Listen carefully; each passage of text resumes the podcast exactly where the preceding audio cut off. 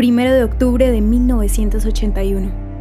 Ronald Reagan anuncia el plan de venta de armas a Arabia Saudita. El presidente Ronald Reagan anunció su intención de vender tanques de combustible para los jets de combate F-15 que los sauditas compraron en 1978. También anunció vender aviones con tecnología avanzada de vigilancia AWACS a Arabia Saudita.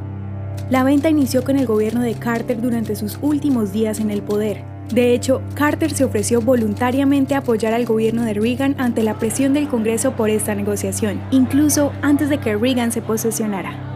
A medida que el gobierno de Reagan avanzaba con estos acuerdos en el Congreso, recibió reacciones negativas por parte de los seguidores de Israel.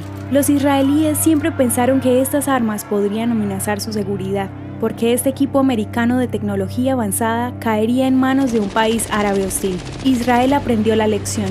La gestión política más eficiente no solo se realiza en la Casa Blanca, sino también en todos los distritos del Congreso. ¿Te gustaría recibir estos audios en tu WhatsApp? Compartimos nuevos episodios todos los días.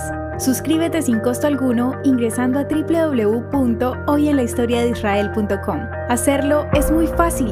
También puedes encontrarnos como arroba hoy en la historia de Israel en Instagram, Facebook, Spotify y otras plataformas digitales. Comparte este audio para que otros conozcan más acerca de Israel.